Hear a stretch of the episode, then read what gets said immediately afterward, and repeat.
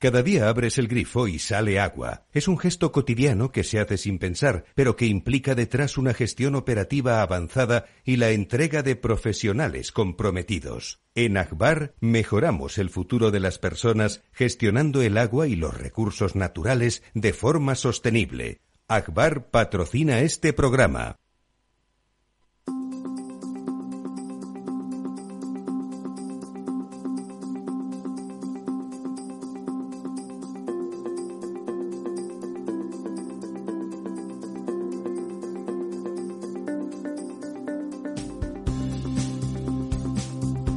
El Estado Ciudad, con Ramiro Aurín y Diego Jalón en Capital Radio.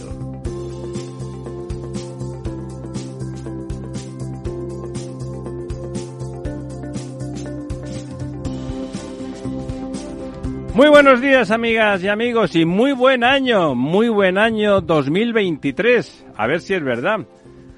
Yo creo que sí, ¿por qué no? Estamos vivos, ¿no? Estar vivos es la leche, o sea, es una cosa impresionante. De hecho, aparte de eso, si ustedes lo piensan bien, no hay nada. No hay nada. Y bueno, igual lo del cielo y todas esas cosas, pero vaya usted a saber, ¿no? Y luego, luego busque la hoja de reclamaciones caso de que no esté. Don Diego. Muy buenas. ¿Cómo hemos empezado el año? Feliz año, bien. Hemos empezado de momento bien, no ha dado tiempo, a, no ha dado tiempo a mucho más.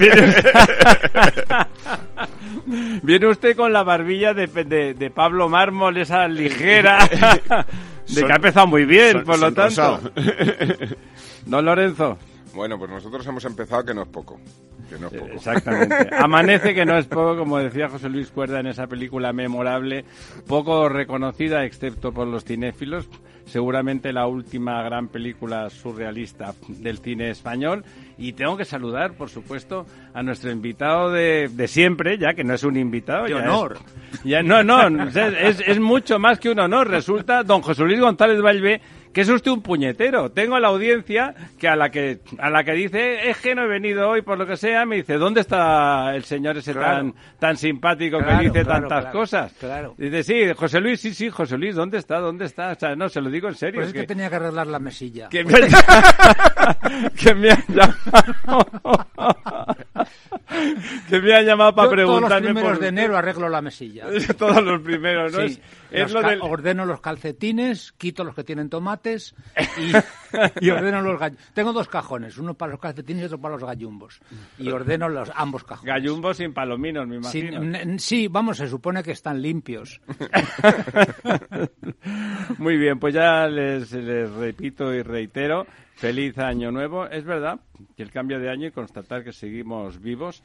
Y, no quiero, en este momento que hablamos de estar vivos, me pongo pelín plasta y trascendente, no quiero dejar de recordar a los ucranianos, a la guerra de Ucrania, que me importa un bledo los plastas que de vez en cuando me recuerdan que Zelensky podría haber sido más amable con Putin, es decir, hay un anormal en la escuela que te pega y hay que ser amable con él, porque a lo mejor si le haces la pelota eh, y otras cosas eh, que hasta ahora no puedo comentar, eh, pues resulta que a lo mejor no te pega. O te pues, pega menos. O sea, ¿qué quiere usted que le diga? Me parece la guerra es una cosa monstruosa.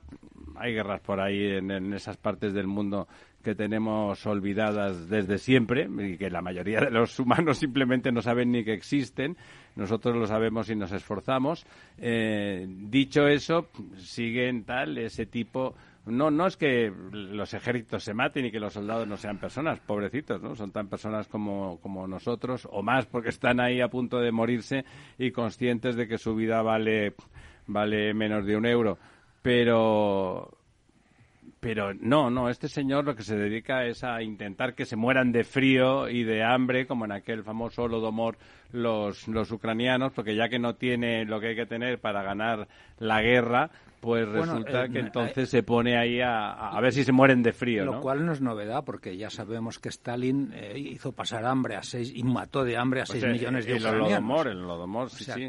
O sea, por eso le digo, además eso está penado por la Convención de Ginebra, ya sé que repetimos lo que tal, pero es, hay que repetirlo, porque lo de que haya una guerra ahí al lado y miren, el otro día un señor que, que, que no llegó a más porque no transigió con dejar de ser moderado, como el señor Miquel Roca y Juñén, que a uno le gustarán más o menos sus ideas, pero es verdad que no llegó a más políticamente porque no transigió con dejar de ser moderado, desde esa Cataluña mm, burguesa, pero sinceramente democrática, eh, que entiende que Cataluña es una parte de España sin dejar de ser extraordinariamente eh, singular, que, pues, con idioma y todas esas cosas que ya conocemos.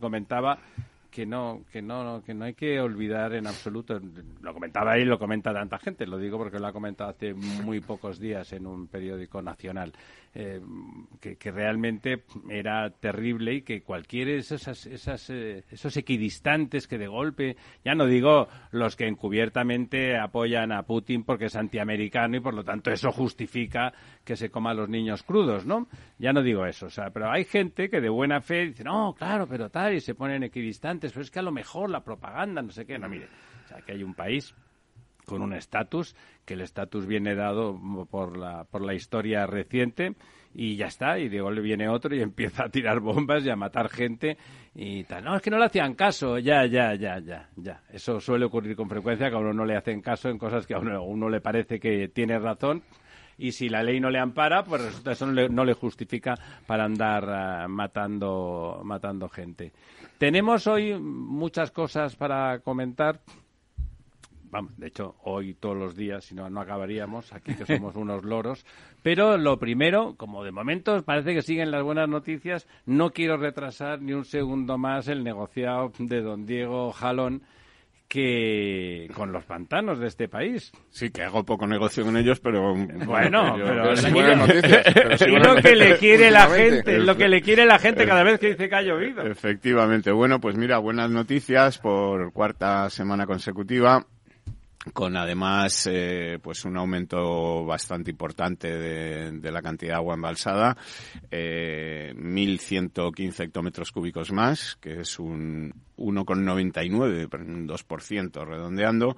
Que es mucho, eh, eh que, decir, es, mucho. Efectivamente, que nos sitúa ya en el 46,33% y nos sitúa pues ya casi tres puntos por encima de cómo empezamos el año 2022, eh, esta misma semana. Eh, eso no quiere decir que estemos en una buena situación porque el año 2022 pues fue mm, bastante malo. Pero bueno, y nos lo que no es el malo, claro. nos, nos, trajo hasta donde nos trajo pues a final de verano y, lo que ha sido el otoño. Eh, estamos casi 10 puntos por debajo de la, de la media de los últimos 10 años, que estaba en el 54,77%. Y lo que mm, no... 8 puntos, hombre, no nos quite usted la, alegría. sí, y lo que no podemos decir es que haya ido también pues en las cuencas eh, que más falta nos, nos hace que se vayan llenando, que son las del Guadiana y el Guadalquivir que han, bueno, pues han aumentado el Guadiana en 39 hectómetros cúbicos y el Guadalquivir en 15. es casi un, nada. ligero aumento, pero bueno, el Guadiana se queda en el 33% y el Guadalquivir en el 24%, ¿no? Que es la cuenca, pues realmente que está ahora mismo, bueno, ahora mismo y lleva mucho tiempo. Guadiana estaba también peor, va mejorando más el Guadiana que el Guadalquivir y las, eh, digamos, grandes beneficiadas de la subida de esta semana han sido la cuenca del Duero con 452 hectómetros cúbicos. Decir que además eh, los ríos eh, y afluentes del Duero han estado en varios momentos pues a punto de desbordarse o desbordándose con unos caudales eh, muy importantes y la cuenca del Miño-Sil con 328 hectómetros cúbicos, eh, que es un 10% más en, un, en, una sola semana, ¿no? Un 10% la, más. La ¿eh? cuenca del Miño-Sil, que ha estado en momentos, pues, en el 40, en el 30 y tal, está ahora mismo ya en el 75%, es decir que... ahí cuando llueve se pone en serio, ¿no? Ya se ha situado como la cuenca con más porcentaje de las grandes cuencas, por delante ya de la cuenca del Tajo, que está en el 62%. Y, eh, bueno, quizá también mala noticia, pues eh, Cataluña interna, que vuelve a perder 3 hectómetros cúbicos y está ahora mismo en el 31%. Es la segunda peor cuenca de España después de, mm, bueno, de, la de, Guadalquivir, que ya hemos comentado que está en el 24%, y de la de Guadalete Barbate, que está en el 29%. La o sea, que sería la, déjame hacer una acotación, es que la cuenca del Guadalquivir tiene una capacidad de embalse enormemente superior a las cuencas internas de Cataluña. Y por lo tanto porcentajes similares quieren decir capacidad de, abastecimiento muy muy inferior. Eh, evidentemente el Guadalquivir prácticamente eh, abastece al 80% de Andalucía, que son 8 millones y medio de personas, y las cuencas internas de Cataluña pues abastecen alrededor de de, seis, eh, seis o siete, teniendo en cuenta eh, que está el Segre por la parte de Lérida, aunque eso está poco poblado, y en la parte del sur eh, está el Ebro y el mini trasvase que abastece a Tarragona. Pero todo esa, apenas estamos hablando de doscientos y pico hectómetros cúbicos embalsados en Cataluña en las cuencas internas. No es nada. Es un embalse mediano. Es un embalse mediano para abastecer a todo eso. Y si no fuera por, eh, por la desalación y porque ahora todas las administraciones se han puesto de acuerdo en que finalmente con la tecnología de, de Akbar, que es la compañía desde hace más de un siglo y medio en, en esa región, que tiene muy desarrollada para la regeneración, se, se pone el agua en circulación después de los embalses en el Llobregat y entonces pueden volver a captar sin necesidad de desembalsar, porque si no, hay que desembalsar para poder eh, tomar el agua y, bueno, y abastecer, ¿no? Si no fuera por esas, eh, esas dos causas, fundamentalmente tanto la desalación, que aporta 50 y algo, creo, eh, metros, hectómetros cúbicos al año y la, y la regeneración que ya se empieza a poner y que se piensa ir incrementando, pues eh, sería ya estaríamos en Barcelona, ya estaríamos en alerta sin ningún género de dudas.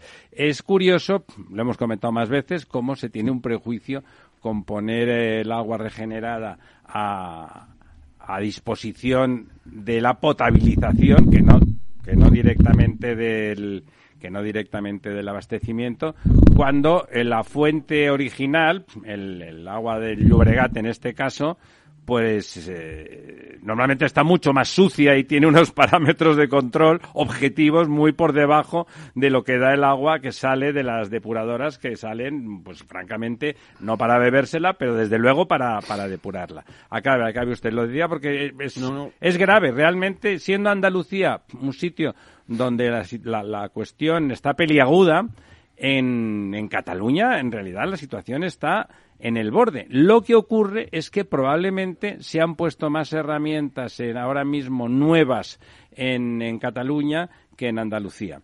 En Andalucía, menos en la zona de Almería, que yo sepa, no hay ningún tipo de desalación. Eh, y en cambio, bueno, pues en, en, Barcelona la desaladora ya es una desaladora, ya hay dos y, dan una capacidad significativa, digámoslo, y lo de la regeneración, que es una cosa que por narices sí o sí se va a tener que extender al conjunto de España, pensemos que si regeneramos el conjunto del agua eh, urbana, que es obligatorio depurar, digámoslo, o sea, que regenerar quiere decir coger, apurar un poquito lo que ya se está haciendo porque es obligatorio y cuando no lo hacemos nos caen unas multas del carajo de la vela eh, y ese sería el 15% de los recursos disponibles mm, casi asegurados en una especie de pantano permanente en todas las ciudades. Ese agua que utilizamos en las ciudades se convertiría en un recurso permanente, fijo, adicional, ¿no? Un aljibe gigante, ¿no? Con lo cual, bueno, pues eh, ahí estamos. Sí, no, bueno, y ya por último, casi comentar el pantano de San Juan, eh, que ha aumentado 3 hectómetros cúbicos, está ya en 77, de un total de 138, pues ya por encima del 50%. Ya los barquitos. Va, preparando la operación preparando bikini. La, la operación bikini. la operación bikini. Eh, que está ya aquí al lado el verano. Que no Deje que, que le no. pregunte por la cuenca del Segura. Sí, eh, vamos a comentar y además porque tendremos, supongo, ocasión luego de hablar de esta eh, nueva guerra del agua que está provocando, eh, bueno, pues el decreto que ha preparado el gobierno y del que luego tendremos tiempo de comentar. La cuenca del Segura está eh, igual que la semana pasada en el 33,95% con 367 hectómetros cúbicos de un total de 1.140. La que está mejor de esa zona es la cuenca del Júcar, que ya llevamos comentando tiempo, está en el 57%. Sí, que ha sido sin duda la cuenca revelación del 22. Ha, ha ganado 12 hectómetros cúbicos esta semana y está en 1.624 de un total de 2.800. Y en, en los pantanos de Entrepeñas y Buendía, que ya saben que solo preguntamos por ellos porque son de Han- los que depende el trasvase Tajo Segura. Eh, son de los que menos han ganado como las semanas anteriores de, de la cuenca del Tajo, de los que menos, digamos, han aumentado. Eh, el- en- entre Peñas ha crecido esta semana en 5 hectómetros cúbicos y Buendía en 7 hectómetros cúbicos. Buendía está en 340 de un total de 1.700 y Entre Peñas está en 257 de un total de, dos, de 813, ¿no? Eh, Bueno, realmente escaso, aunque digamos que la alegría en este caso es que no hayan perdido nada. Sí, de, de estos embalses se toma, digamos, el, el trasvase, pero de lo que va a depender el trasvase es de un caudal, eh, digamos, que se ha fijado en Ecológico y un tal. caudal en 8,7 hectómetros cúbicos en, en- que se mide en, en diversas zonas del, del Tajo. Y, y podremos podremos comentar luego si quieres el tema de, de la guerra del agua porque además esta semana ha habido eh, novedades ¿no? Comentaremos después. Antes quiero de- preguntarle a, a don José Luis por un compañero nuestro, ingeniero de caminos, que fue ministro de Transportes y sí. que fue una buena persona. Sí, efectivamente. Además, eh, Salvador Sánchez Salvador Terán. Sánchez Terán. Me acuerdo del apellido siempre, Sánchez Terán. Cuéntenos quién era Sí, Salvador, Salvador Sánchez, Sánchez Terán. Terán era un ingeniero de caminos que era riojano de nacimiento, pero realmente salmantino de adopción. Fue diputado de UCD Por eso bebía por menos. Salamanca, fue ministro de Transportes con Adolfo Suárez y últimamente ha muerto con 88 años y últimamente mm, eh, había puesto en marcha una serie de iniciativas para potenciar la sociedad civil, ¿no? Yo creo que ahora que tanto despotricamos de los políticos actuales, ejemplos personales como el de Salvador Sánchez Terán te reconcilian con, con los políticos, con el tipo de persona que fue, que fue un- una persona muy entregada, muy comprometida en aquellos tiempos de la transición donde bueno el recuerdo que tenemos algunos pues es bastante mejor que el que, ten- que el que ocurre hoy en la gestión política no Eh, Salvador Sánchez Terán fue también gobernador civil de Barcelona en la época en una época complicada y, eh, y- y insisto mucho en esa labor suya de potenciar la sociedad civil que hizo una vez que dejó de ser. Fue presidente del Consejo Social de la Universidad de Salamanca también y eh, insisto mucho en esa labor suya de potenciar la sociedad civil que ha llevado hasta que le ha llevado hasta sus últimos días, hasta hasta su fallecimiento con Hay, 88 hay una años. cosa interesante de los gobiernos de, de Adolfo Suárez en particular, después más o menos, pero en la época de Adolfo Suárez los ministros técnicos de los- eran técnicos. Eran técnicos. Sí, y, y realmente, aquí lo hemos comentado en muchas ocasiones. Yo Pero creo además que- es verdad, uno podría recordar la lista de Eh, ministros y decir, caramba, este tío Eh, era un tipo que sabía de eso, ¿no? Hemos comentado en algunas ocasiones cómo, no solamente en España, sino en Europa en general, la, los- la mayoría de los ministros y responsables políticos no son científico-técnicos, son, son gente más bien eh, juristas, la mayoría son juristas, en España la mayoría son juristas, o gente proveniente de la docencia, de la docencia no científico-técnica. No, no, sí, incluso no universitario. Incluso bueno, en- hay esos casos, ¿no?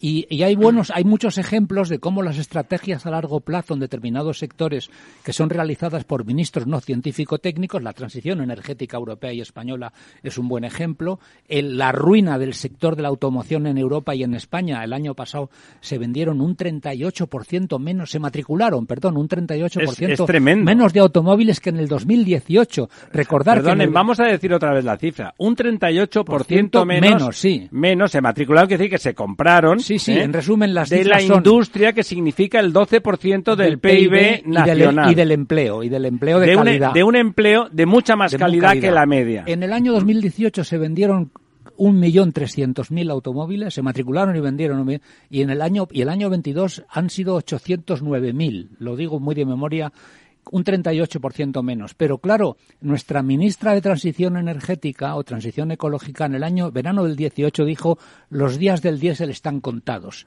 Y la gente dejó de comprar coches porque se nos despistaron a todos. Yo mismo estoy despistado. En este momento no sé qué coche comprar. Me apetecería comprar un eléctrico, pero mis compañeros que han comprado eléctricos me han contado las, las, las hazañas que han tenido que hacer para cargarlos y estoy desanimado y despistado. No sé. alguien, alguien que no comentaré que trabaja con un cargo relevante en una multinacional del automóvil y que es europeo China europea o europeo China me, nos comentaba que al cabo de un año la, autonomía baja un 30% automáticamente, incluso en los buenos vehículos. No, hay, ¿eh? hay muchos datos, ya sabéis aquello que dijo Volvo de que realmente para que un automóvil eléctrico contaminara menos que uno de combustión tenía que recorrer 200.000 kilómetros, cosa que pocos, pocos particulares recorren, sí los profesionales, no los particulares. Está claro que el vehículo eléctrico es bueno para recorridos urbanos, es buenísimo, es lo mejor, pero está claro que para el Solo urbanos. Pero para el mix de la mayoría de los conductores españoles que tienen un porcentaje mucho más alto de recorridos interurbanos no vale el vehículo eléctrico porque en cuanto pasa, en cuanto la batería se descarga no sabes qué hacer y si es un híbrido es un motor de combustión menos con menos rendimiento menos térmico. rendimiento, pero también contamina menos. sí, contamina menos relativamente. Bueno, eh, a lo que voy es que el hecho de ser ministros técnicos ocupándose de la técnica evita errores como los que estábamos comentando que han llevado a la ruina, no solo del sector español, sino del sector eh, europeo. Europa era líder en la combustión, está claro, en la combustión, motores de combustión. Pero eh, entonces ninguno, el comisario europeo, de, el vicepresidente europeo que se ocupa de los temas energéticos, creo que es un politólogo, la comisaria europea es una periodista, la ministra española es una jurista y el ministro chino del automóvil, que está inundando nuestras calles de coches chinos ya, es un ingeniero que trabajó en Audi. Claro, claro. Eh, esa, esa, es un poco la, esa, esa, es un poco la consecuencia al final, ¿no? Eh, fijaros que muchas veces lo hemos comentado que la gestión técnica de las cosas debe encomendarse a los técnicos, aunque luego tenga una lectura ideológico-política. Pero es que si no, no, eh, no le va a operar a usted un jurista de la ellos el agua, que tenemos Y entre ellos el agua. Yo recuerdo que asistí a una a una gran a una el Parlamento Europeo en algún momento convocó algo que se llamaba la iniciativa pública europea y la primera que se presentó fue una sobre la no privatización del sector del agua y los que gestionaron esa, esa iniciativa eran y en realidad se hablaba de, de, privatización de la gestión. Eso es, pero, pero en resumen, los que gestionaron la iniciativa para no privatizar el agua eran los empleados de las empresas públicas, que lo que estaban defendiendo era un estatus de empleo mucho más favorable que el de los la auténtica casta. Que eso es que en realidad eran sindicatos de empresas públicas de agua, alemanes, sobre, todo, italianos, algunos españoles, que lo que querían era no tanto defender un modelo de gestión del agua, sino su privilegio, su modus vivendi, su, su, privilegiado modus vivendi, ¿no? De hecho, estos días hemos conocido una noticia que mm, de alguna manera refleja cómo se complica la gestión del agua, en este caso, si se le introducen criterios ideológico-políticos. Me refiero al pleito. Hay, Sabéis que hay una serie de fondos de inversión, uno de ellos se llama Fortress, de Estados Unidos, que compra pleitos difíciles espera tiempo para ganarlos y gana dinero. En el año 2011 la Generalitat catalana mm, enreda, y valga la expresión, a una compañía española para que se quede con la concesión del agua. Bueno, el enredo fue, bueno, a, enredo fue a cuatro manos. Ter, Llobregat. Pero nos lo cuenta usted dentro de un minutito porque tenemos que ir a Publi.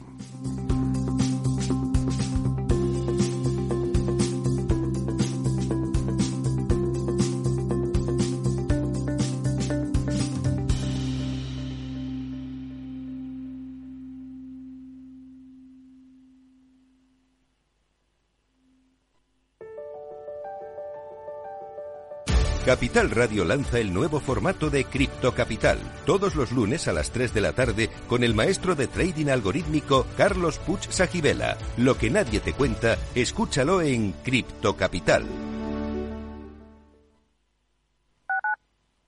Capital Radio 103.2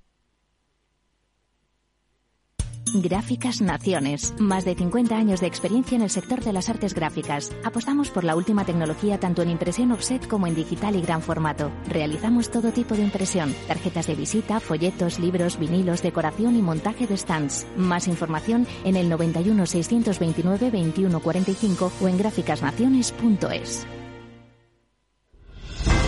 Si quieres estabilidad en el empleo, poder conciliar tu vida laboral y asegurarte una pensión para cuando te jubiles, debes escuchar Empleo Público. Todo lo relativo a las oposiciones, convocatorias, consejos para preparar las pruebas y la opinión de expertos de las administraciones públicas y de la formación. Los miércoles a la una y media de la tarde en Capital Radio tienes una cita con Empleo Público, con José Joaquín Flechoso.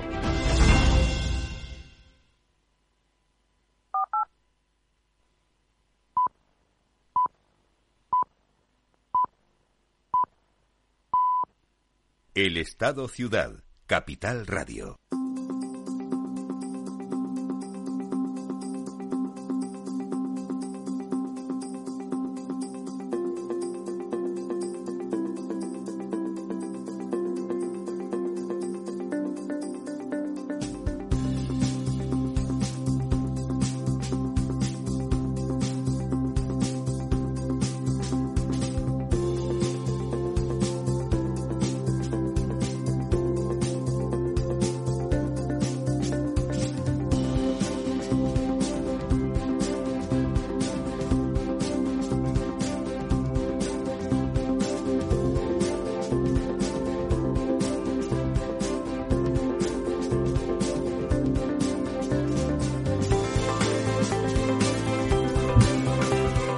Aquí estamos, Don Diego al ataque.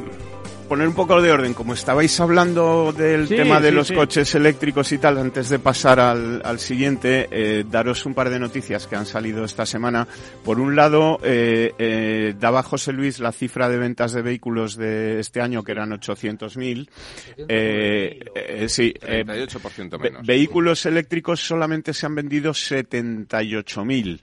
Pero de estos, Menos del 10%. de estos, más de 48.000 son híbridos enchufables. Es decir, es, que no son, puros. que no son eléctricos de verdad, sino Sí. eléctricos, bueno, de estos para, Mix. para tener la etiqueta eco que permite tal, que, que bueno, que se enchufan y Pero funcionan bueno, yo- un ratito. Yo, don Diego, recordaría Entonces- algo importante en esta, en esta cifra. Sí. Y es que eh, salió, o, o coincide un poco con, sa- con, con el programa de ayudas del MOVE 3, del, Sí, del- Moves, del sí, Moves o MOVE 3, eh, que ahora se hace a la inversa respecto al, al Moves 2.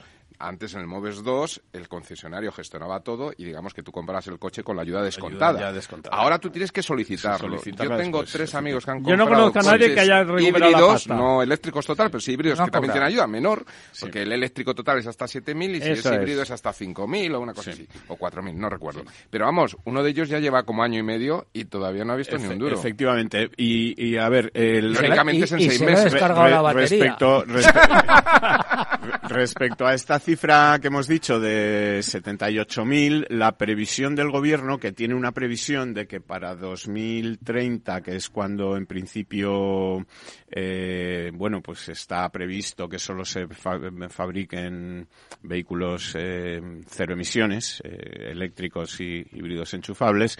en Que, 2000 que si Dios quiere no será así. en 2030 debería haber un total de 5 millones de vehículos ya funcionando por las calles españolas y para que esto se cumpla, pues digamos la cifra que se ma- manejaba para 2022 será de 120.000. Eh, estamos pues prácticamente un 35% por debajo de esa cifra en, en, en lo que se refiere a vehículos eh, eh, incluyendo eh, sí eléctricos y eco que si solo contásemos los eléctricos estaríamos muy muy por debajo Claro. porque prácticamente Pero, y- se han vendido 30.000 en toda España que es una Es que una fíjate- cifra fíjate, bastante ridícula Que salía una noticia también esta semana, a primeros de la semana, de una eh, de Madrid, de un bueno, de una cooperativa taxista, ¿no? De, de taxis Sí. que lo que decía Sí. antes José Sí, Luis de de- que los profesionales sí los que Teslas, ¿no? De Sí, que- respecto a los Teslas, que sí que compensa cuando hace más de 200.000 kilómetros, lo que decía Volvo, no sé, me ha parecido oír, ¿no? Y no sé Sí, qué. sí, era bueno, pues esta gente de los que sí les compensa, claro, porque estos sí se hacen los 200.000.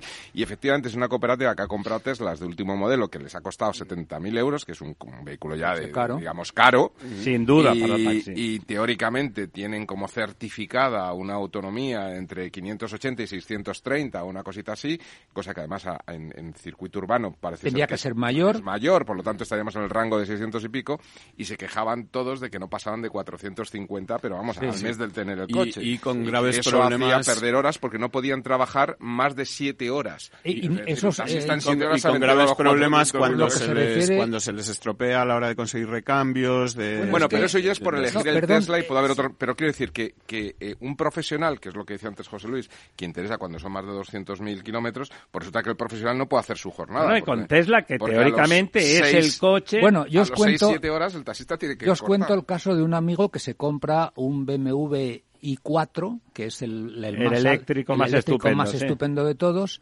y que intenta irse de aquí a la costa, creo que era Fuengirola, a un sitio de esos en el verano. El hombre, que es otro, un técnico, estudia detenidamente los puntos de carga, estudia dónde puede hacerlo y sale de aquí un día de verano a las 8 de la mañana y consigue llegar a su destino en, en la Costa del Sol a las 12 de la noche después de una serie de vicisitudes porque primero en los puntos de carga que venían en la, en la información que estaba en Internet la mayoría no estaba actualizada, con lo cual algunos de ellos no, existían o, no, estaban estropeados. Segundo, cuando llega a cargar, la manguera de carga no siempre es universal, no siempre cada, cada manguera de carga de cada coche vale para cada toma de coche. Tercero, cuando mm, enchufas la toma para cargar, a veces el, el, sistema de carga, si no está bien mantenido y es caro de mantener, y eh, se puede entender que, esa carestía de mantenerlo haga que no estén bien mantenidos, pues no lo cargan el tiempo que, o carga menos de lo que. Con lo cual se produce lo que llaman la angustia del conductor del coche eléctrico que está, sí, sí, que, está, tiene un perfil pensando. De síndrome estos, psicológico. Estos se paran a comer en un restaurante donde anecdóticamente me dijo mi colega que el único no tatuado era él y, y, consiguen, y, consiguen, llegar tal. Bueno, y el otro día yo, que soy, que soy como soy curioso con los coches, me fui con él, me fui con él a verlo y estuve viendo el coche y le digo, vamos a abrir el capó. y no se puede abrir el capó. No se puede abrir el capó. En los coches eléctricos no se puede abrir el capó. Hasta el punto de que este que es un BMW tiene en lo que es el anagrama de BMW, ya sabéis que es una hélice de avión, porque era la Bayerixe Motorwerke que fabricaba motores de avión. Sigue fabricando. Sigue fabricando motores de avión. Tú giras un poquito la, la, hélice blanco-azulada, esa tan bonita de BMW, y entonces ahí hay un agujerito donde puedes llenar el agua del limpiaparabrisas. Eso es todo lo que él eh, conductor, es decir, mirar el aceite, mirar el agua. No puedes hacer nada. Nada, nada, nada. Está todo, un calambre, está todo cerrado y carenado. De manera que, claro, pues pasa un poco como con los ordenadores, ¿no? Eh, Zuckerberg, cuando, cuando tuvo la, la sesión aquella en el Senado de los Estados Unidos para que explicara un poco qué es lo que qué es lo que pasaba con las redes sociales y, y, él argumentaba que una de las razones era que no se conocía bien el funcionamiento del cerebro. Dice, eso es como cuando un ordenador tú le das a una tecla y ves que se calienta por la derecha. Bueno, pues más, más, o menos ese es el... O sea, yo creo que a nosotros siempre nos gustaba, cuando conducías un coche, ser un poco consciente del funcionamiento mecánico del coche el sonido del coche. bueno, y tenía gracia eh, entender un poco de eso es, ¿no? pero incluso el sonido del coche era una, un síntoma de cómo funcionaba el coche, el sonido, una serie de cosas, el gasto de gasolina, la rodadura, la tenue de gut que decían los franceses. Bueno, en los coches eléctricos tú eres como si está, como si estuvieras manejando un lavaplatos, o sea, eh, le das al botón, metes la vajilla y esperas dos horas a ver qué pasa. sí. Mira, y, y sobre esto me ha parecido también muy muy significativo y muy interesante unas declaraciones eh, del, bueno, el mayor fabricante de coches del mundo, que es Toyota, eh, cuyo presidente... Ah, que es el máximo vendedor en España. Sí, pero le ha costado, perdóname que haga un inciso, Toyota sigue vendiendo más híbridos que eléctricos. Porque no, no, pero en general. No, bueno, pero es, que precisamente, no, no, digo que es el mayor vendedor de El Prius, empezó con el Prius. Microhibridación, ¿no sí. es No, no, no, el Prius no era microhibridación. Dejar que acabe de dar la noticia don Diego. No, que, que es el mayor vendedor de fabricante de coches a nivel mundial de todo tipo de coches. no me refiero a eléctricos ni a nada, ¿no? Entonces, eh, bueno, el presidente de, de Toyota, que es un señor que se, que se llama Akio Toyota. Toyoda, Akio eh, Toyota. Toyota, eh, bueno, pues eh, que es presidente de Toyota, en unas eh, declaraciones y en un reportaje que, que recoge el New York, eh, el Wall Street Journal, perdón, eh, dice que, que, bueno, que tiene muchísimas dudas de que el coche eléctrico eh, pueda ser el futuro del automóvil. Eh, y que desde luego no puede ser el único futuro del automóvil, ¿no? Él dice que, que bueno, que... Ojo quién lo dice, ¿eh? No solamente lo dice, di- dice que él lo dice porque no le importa decirlo, pero que además hay una gran mayoría de gente del- de la industria que comparte esa misma preocupación, que tiene su, eh, su misma idea, pero que no lo dice porque quedarían... Es políticamente eh, corre- Es políticamente incorrecto. incorrecto. Si es decir, que quedarían fuera del ese mainstream Sí. de que el coche eléctrico es Igual les cancelan. Adecuado, ¿no? Dice que, que, que como eso es la tendencia, pues... eh, ¿Dónde va Vicente? ¿Dónde va la eh, gente? Hay que, no se puede uno manifestar en contra, pero que él lo que tiene muy claro es que no eh, puede ser el vehículo eléctrico la, el futuro.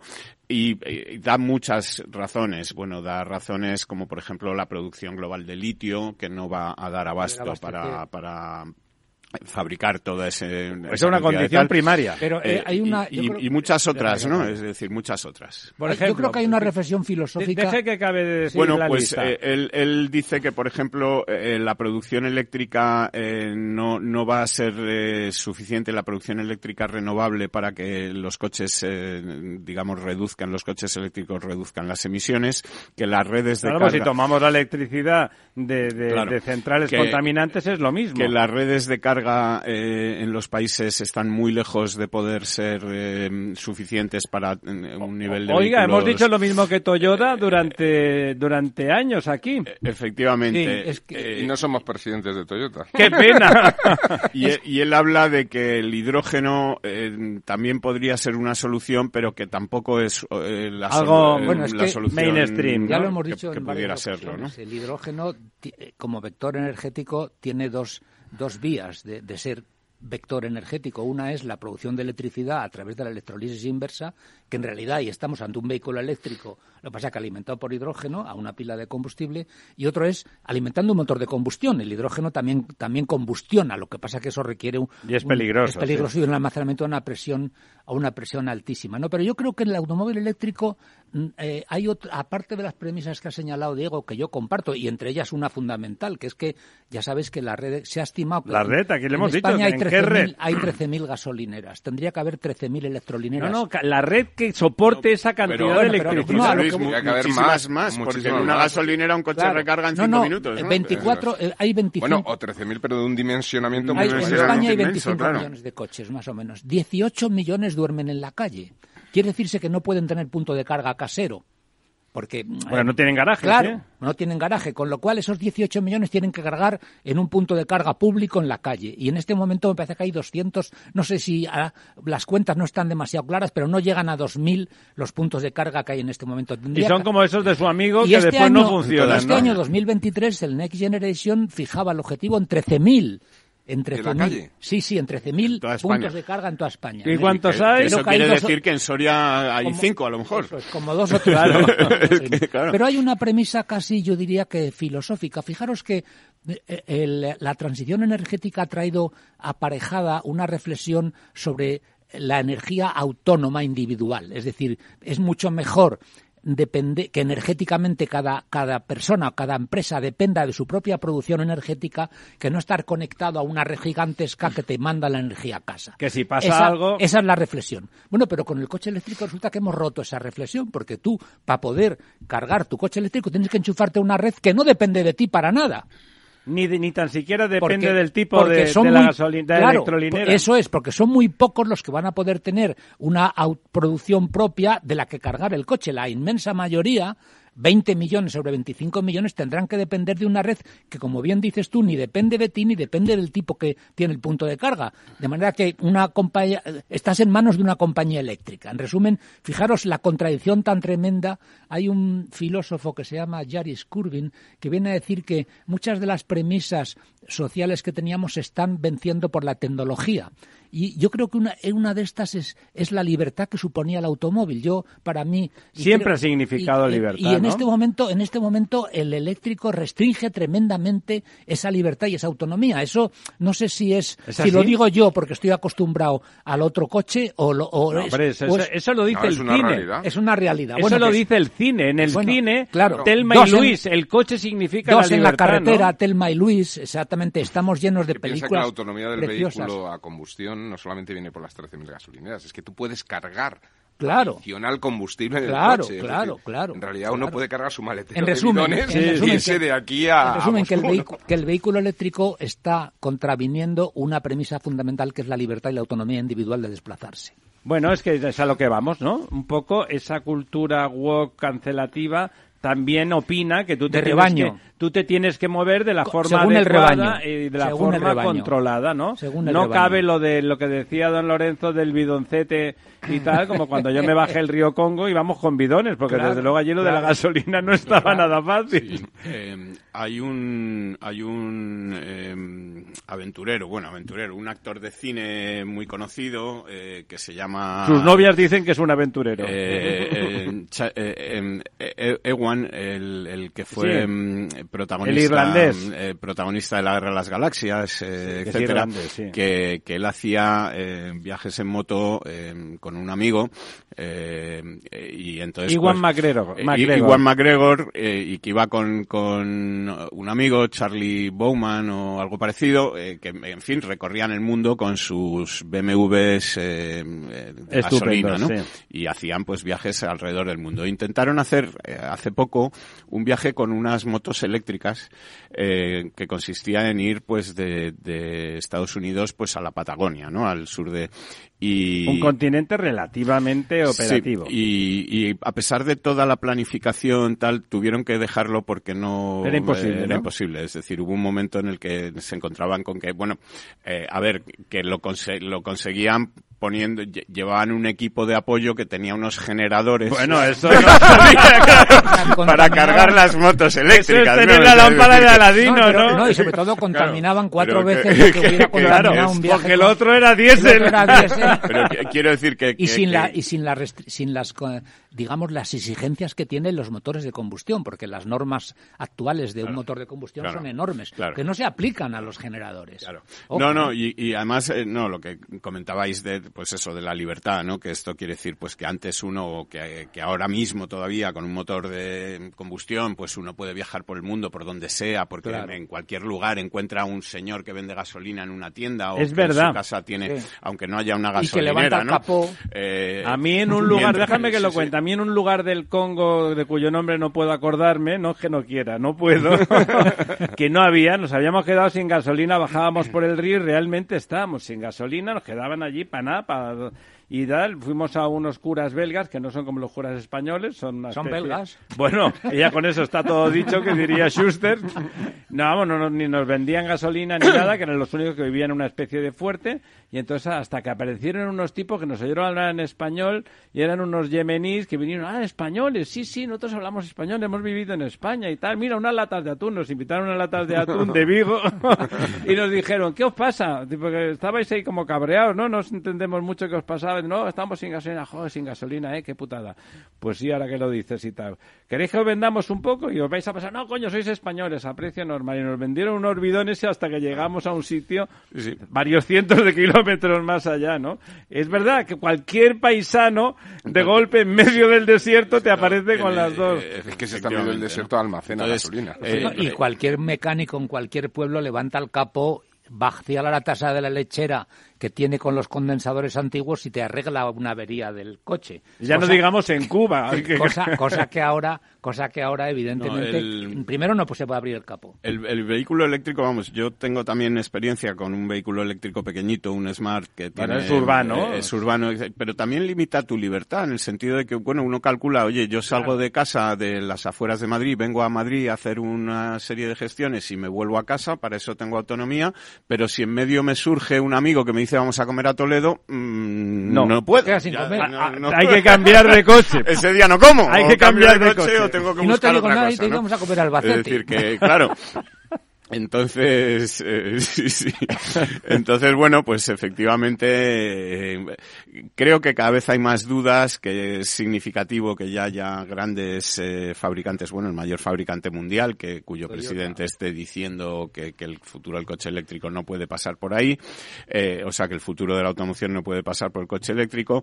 Y otra de las cosas que dice, que a mí me parece muy interesante, que es que, bueno, pues que los países tendrían que repensar en el futuro del transporte y eh, buscar estrategias eh, que avancen en diferentes tecnologías de propulsión eh, que no sea, digamos, eh, una única historia. Es decir, que el coche eléctrico, pues, eh, como Coches pequeños como pueden valer, pueden valer para, para, determinadas cosas, pero no para otras, etcétera, ¿no? Entonces. fíjate que pues, yo creo que, vinculado un poco al tema de los mix, los, las microhibridaciones, estos vehículos que llaman los MMPH o algo así, ¿no? EVH. O MEV, algo así, ¿no?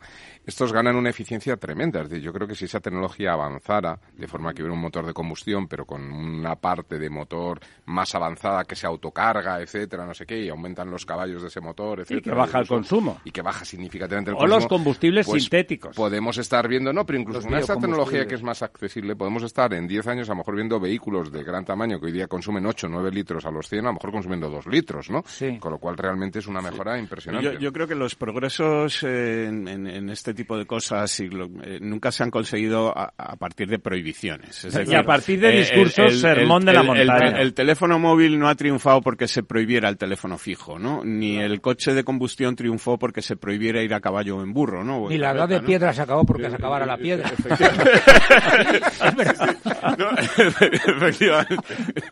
Entonces, eh, el, camino este de, decir vamos a prohibir lo que, lo que nos está llevando ahora mismo, pues esa que, como, como comentaba José Luis, la venta de coches. No, eh, eh, el que se vendan menos coches quiere decir que no se está renovando el, el parque de coches. Porque la gente no cree en nada. Estamos, pero, pero quiere, decir, quiere, decir, que tenemos coches de hace 20 años circulando por las carreteras que, son, muy contaminantes, que serían mucho menos contaminantes si fueran diésel de última generación que la gente estuviera comprando. Pero los diésel pues, tienen los días contados.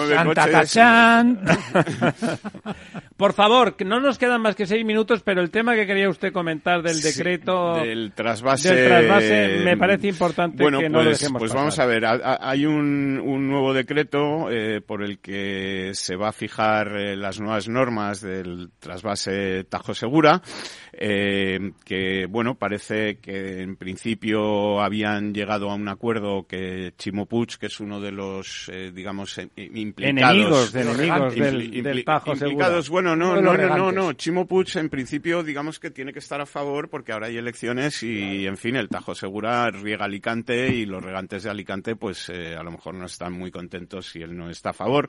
Con lo cual. Pero en los próximos cinco meses solo, luego al sexto mes otra vez en contra. Eh, eh, efectivamente. Entonces, ahora se ha dado cuenta de que una de las disposiciones adicionales que tenía este decreto, la disposición adicional novena, en su punto tercero, fijaba que, que bueno, eh, a partir de 2026 esta reducción del, del, trasvase en función del caudal del Tajo, que cada vez tenía que ser mayor, bueno, pues que se iba a revisar, que, era revisable, que no se iba a mantener ese, digamos, ese, ese, mm, grado de aumento del caudal ecológico previsto de aquí a 2025.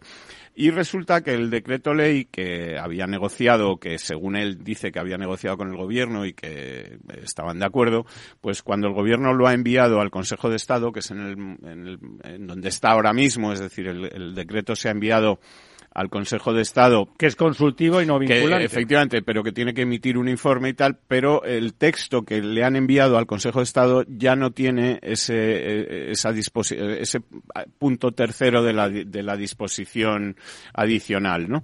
Entonces, eh, bueno, eh, ahora Chimo Puch ha entrado en cólera, ha dicho que le han engañado y que está una vez más, y que está, sí, se ha sorprendido mucho de que Pedro, sí, ha dicho pues como esto esto que, que dijo en su día el primer presidente de la Primera República, estoy hasta los cojones de todos nosotros, ¿no? Pues, eh, eh, en fin, entonces eh, está, está cabreado y, y dice que, que, bueno, que está dispuesto a acudir a todos los eh, estamentos, eh, bueno, Pertinentes. tribunales, ¿Y si etcétera, llama a Moncloa? para, efectivamente, ¿Qué idea? No, no estaría nada mal que, idea. que llamara a Moncloa. Y otro de los, de los puntos con los que parece que también le han engañado es eh, con el, con el precio del agua desalada, que de Sí. momento está subvencionado y La que energía. según eh, la energía para producirlo, por lo tanto el precio del agua Final. desalada está subvencionado y en el decreto que está preparando el gobierno eh, se elimina esta subvención Es porque que cuesta un euro metro cúbico. de eh, Sí, sí, sí, eh, claro, va, claro. va- va- va a pasar, el precio del agua va a pasar de 0,44 el, el metro cúbico a 1,20 y pico. En alta, Sí, piensen ustedes- esto. Piensen eh, ustedes de que ese es el precio en alta, luego tienen que pasar la distribución, etcétera, que, que eso cuesta dinero, Aumenta. ¿eh? Entonces, bueno, parece que no están muy de acuerdo los, eh, los regantes de, eh, y el que sin embargo está muy contento es eh, García Paje, que Y Pedrarrojo y Parece toda la que- gente que decide que que, bueno. la que solamente puede vivir en este mundo los que vivan al lado de un río y tengan capacidad suficiente para tomar. Y los Y- demás, pues a la guerra, como en el neolítico. Y ante estas declaraciones de Chimo Puig, pues la ministra mm, Rivera, que, que tantas alegrías nos, nos lleva dando últimamente, pues lo que dice es que Chimo Puig está mintiendo, que los gigantes están mintiendo, que, Todo el mundo miente. que se están contando mentiras, pero no quiere publicar eh, o, o hacer público el texto de ese decreto que se ha mandado al Consejo de Estado, que es lo que está reclamando Chimo Puig. Eh, Me es recuerda decir, esa canción de cuando éramos pequeños. Vamos a contar mentiras. tra, la, la. Vamos a contar ¿no? Por el monte de las mentiras. sardinas. Eh, bueno, pues, las liebres. pues, pues ahí estamos en, en ese, en ese tema, ¿no? De la guerra del agua, en la que parece que, que bueno, que la solidaridad que se reclama vía impuestos, con el dinero, con Además, todo es que aquí- otro tipo de cosas, parece ser que Pero, eso pero con el fíjese, agua, don pues, Diego, no se- aquí la gracia no es que dice, no, ¿no? es que el agua que se, que se lleva en el trasvase se quita del riego en No. Castilla-La Mancha, ¿no? No, Que no. podrías decir, oye, al quítate tú para ponerme yo, no. Claro. ¿No? Este es mi río y yo no me voy a quedar sin agua para regar para que tú tengas agua para regar. Eso se entiende.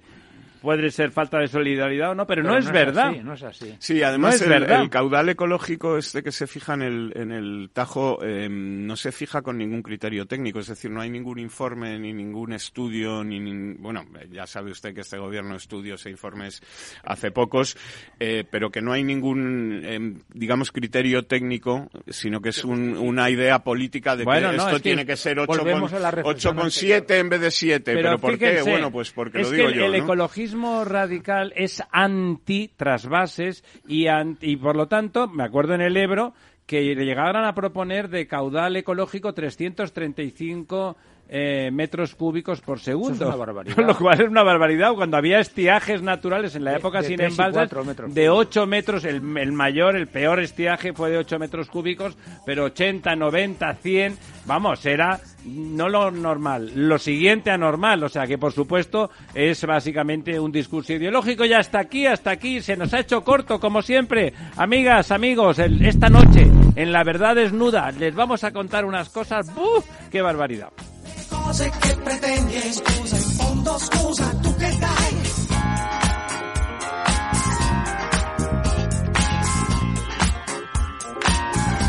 El Estado Ciudad, con Ramiro Aurín y Diego Jalón en Capital Radio.